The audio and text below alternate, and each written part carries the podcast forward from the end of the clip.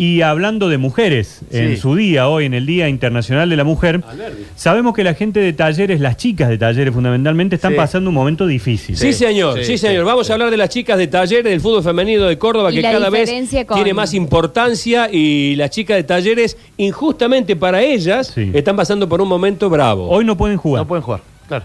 Y ¿Por algo que hicieron ellas? No. ¿Un desmán? Por ¿Qué específicamente? Eh, hablemos claro, para que se entienda bien. ¿Por qué no pueden? Talleres decide no pagar a la Liga Cordobesa un porcentaje de los pases de los jugadores, que es de un 2% que tenía que abonar, empieza a estar enfrentado a la Liga Cordobesa, la Liga empieza a tomar decisiones ante la demora de Talleres de abonar esto, y una de las cosas que hace es no permitir que jueguen las chicas. ¡Qué Descender injusticia! a los equipos de varones de la Liga.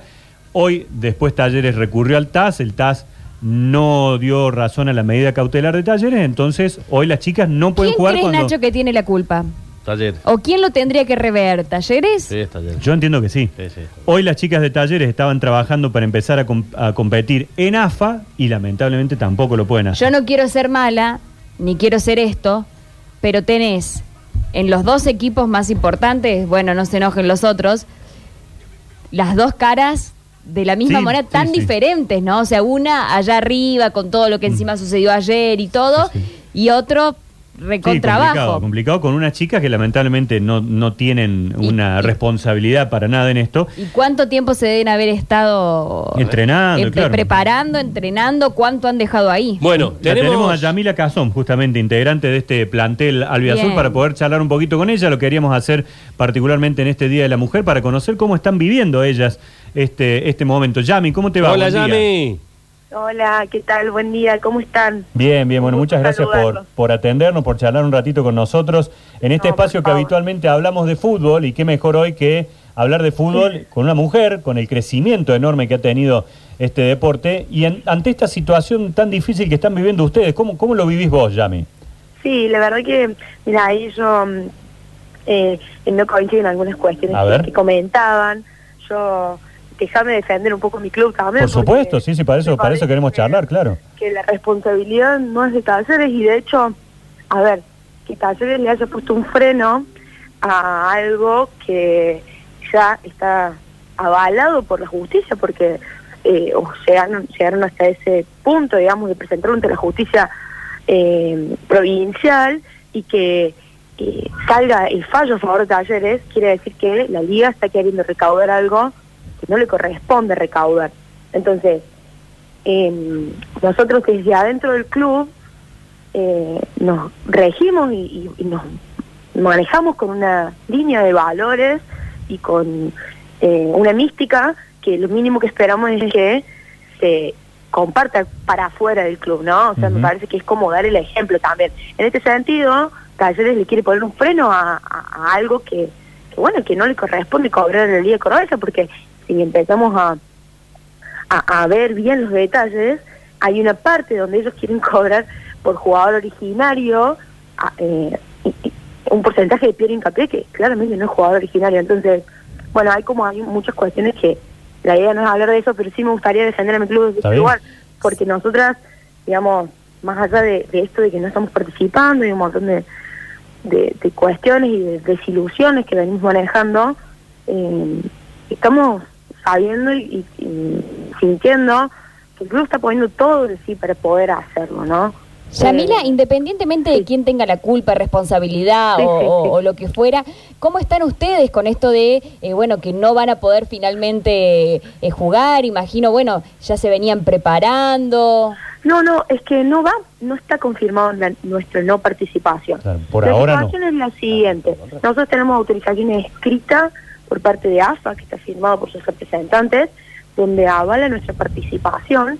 Y en el boletín oficial de la liga, de hace, no me quiero confundir con las fechas, pero hará dos semanas aproximadamente, eh, sale una contraparte de esto, que ellos se niegan a que nosotros podamos participar. Entonces, eh, nosotros lo, lo único que estamos esperando es que la AFA, con, con la potestad que tiene, digamos, de decidir por sobre las ligas del interior, ponga en, esta, en, la mesa chica decir, che, no, bueno, para, las jugadoras de talleres, ¿por qué no pueden jugar?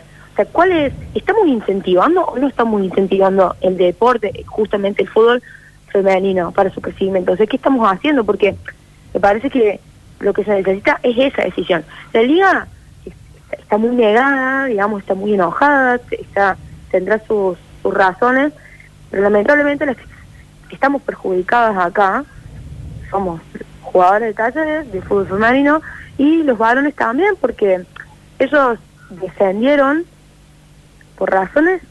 A ver, la liga el año pasado no nos dejó federar a nadie. Sí. Entonces, nosotros fuimos eliminados del torneo por no presentarnos a tres partidos consecutivos, Sí. porque no teníamos jugadoras, porque no nos podíamos federar, porque la liga no nos habilitaba los pases. Entonces es como una cadena de, de- de cosas que se fueron generando y que la liga fue generando para que hoy nos encontremos en esta situación. ¿Los Entonces, varones van a jugar en la B de la Liga Cordobesa? eh, y no no se sabe, digamos, está, está el, el TAS que, que Talleres, o sea, mm, perdón, lo que Talleres le pidió al TAS eh, fue que eh, vean esta situación para que no suceda eso, para que las Claro. inferiores juveniles no des- no desciendan y que el femenino no sea eliminado. Pero el TAS ya, ya, 2024. ya- ya falló Claro, en contra el de TAS no da lugar a la no, medida no. cautelar, digamos. Claro. No, claro, la medida cautelar que se presentó eh, fue para que nos dieran como un tiempo hasta que se resolviera el TAS. El, el TAS dijo que no a esa cautelar, para- o sea, el- a lo que se decía en pocas palabras era que hagamos como que no pasó nada hasta que realmente se resuelva y que no perdamos competencia, rodaje, minutos, nadie, ni, las, ni nosotras, el femenino de talleres, ni que los varones desciendan. Claro, esperando una resolución final, eh, lo que pe- esperaba Talleres era que dijeran, bueno, sigan hasta que se resuelva. Y eso le dijo que no, digamos, ahí se No, el lo frenó, claro. dijo que no, eh, pero bueno, eh, ¿qué, tem- ¿qué pasa con el TAS? El TAS, ser un organismo internacional, lo puede resolver en un mes o lo puede resolver en seis meses. Claro. Claro, sí, sí, Entonces, sí. ese es nuestro apuro ahora, porque nosotros venimos de un año de pandemia y el 2021 sin competir.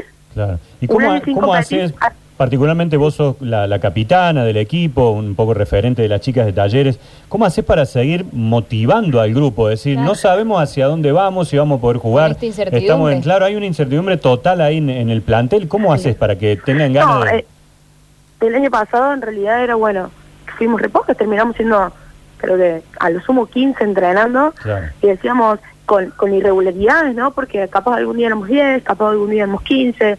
Era como, bueno, si queremos pertenecer, sí, confiamos en la gestión del club, sí, la que no, por supuesto que las puertas estaban abiertas, el club jamás puso un palo en, en- en la rueda Claro. a nadie para que se pueda ir, al contrario, eh, terminamos el año con una noticia muy buena y era que teníamos el presupuesto para participar en AFA, Exacto. a principio de la pretemporada de este año, en enero, nos llegó la autorización. O sea que eso ya fue motivación suficiente como para que decir, bueno, che, renuevo toda mi energía y yo quiero estar, yo quiero participar en AFA. Y bueno, ahora de nuevo con esta situación. La verdad que es desalentadora, eh, pero bueno, hay un dicho que dice que la esperanza es lo último que se pierde. Y bueno, ahora estamos haciendo por ahí un poco una movida mediática, subiendo publicaciones en Instagram y Twitter eh, para, para ver si de última podemos llegar a, Claro.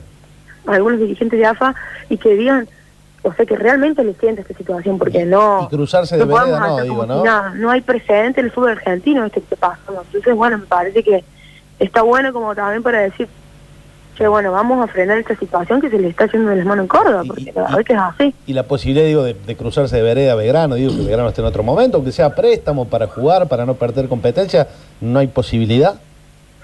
Eh, personalmente no, Bien. pero pero bueno, nosotros el año pasado eh, tuvimos a principio de año muchos chicos que se fueron para allá porque la verdad que Claro, hoy Belgrano claro. está muy bien Sí. y estuvo muy bien durante muchos años, o sea, digamos, viene haciendo una construcción súper positiva durante muchos años, entonces, digamos, estar en Belgrano y participar, de hecho, los jugadores que se fueron hoy están jugando de titular en, en el plantel, entonces es como un orgullo enorme, imagínate que, que cualquier crecimiento en la disciplina es celebrado más allá de, de- de la rivalidad, ¿no? Que, bueno, pasa en Belgrano.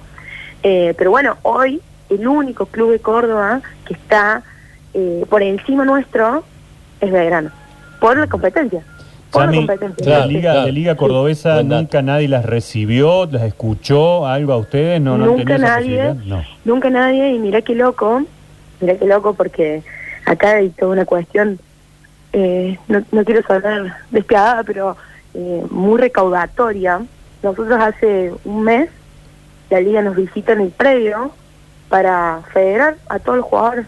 O sea, yo tengo mi liga hoy, Sin poder jugar. de este año, pagado. O sea, yo eh, fuimos, ellos se presentaron, armaron todo como el escenario ahí para que nosotros podamos eh, hacer los carnets, sean nuevos o sean renovaciones, que por supuesto se pagan, cada uno las paga, eh, y una semana después largan este boletín.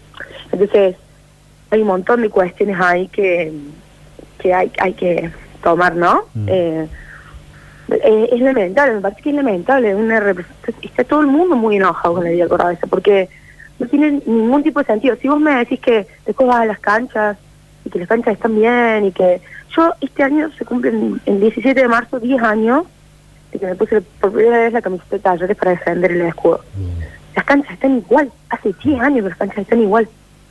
10 años, entonces vas a, eh, no sé, la cancha de la liga, por Dios, esa cancha, el sintético ya casi no sirve, eh, y, y así como un montón de otros clubes que, que me imagino que, que necesitan la ayuda de la liga, porque sin dudas que solo no pueden, no te ponen un cacho de pintura en ningún lado, entonces... La liga para ustedes es como un ente recaudador que luego no baja hacia los equipos participantes Sí, de eh, mejoras, digamos. Deja, déjame pensarlo porque yo no entiendo, si no, no se entiende. No se entiende, hace tantos años que están acá adentro, desde que yo juego por lo menos, que, que están las mismas personas a cargo y, y que, y que es todo, todo siempre el mismo círculo, entonces es como que el enojo ya pasa por un montón de lados y, y, y sentís que a uno le toman el pelo, ¿no? Por parte de la liga, porque Claro. es como, che, queremos jugar, lo único que queremos hacer es jugar, nada más. Queremos que los matadores en la cancha. Y encima, esta situación a nosotros nos prohíbe jugar en cualquier liga, en cualquier lado. O sea, nosotros no podemos ir a la Liga de Villa María a participar. No puedo ir a, a ningún lado a jugar, ni siquiera, mirá lo que les voy a contar, que esto es una cuestión personal que nos sucedió. El año pasado, cuando estábamos sin competencia, que nos dijeron, che, chicas, busquen a ver si pueden participar en algún torneo de estos tipos amateur, que nos echan de los torneos porque no estamos calificadas para jugar esos torneos, esos torneos. Porque estamos como sobrecalificadas Claro, en claro, realidad, claro. y esos torneos super amateur. No Entonces al final no podemos jugar fútbol en ningún lado. Ojalá, bueno, ojalá se resuelva para, Ojalá. para el bien del fútbol, para el bien del crecimiento del fútbol femenino, para ustedes que puedan jugar, eh, que las escuchen, que Talleres y la Liga lleguen alguna vez en definitiva a una decisión final, a ver qué, qué se puede hacer para no perjudicar fundamentalmente a jugadoras y jugadores Ojalá en esto.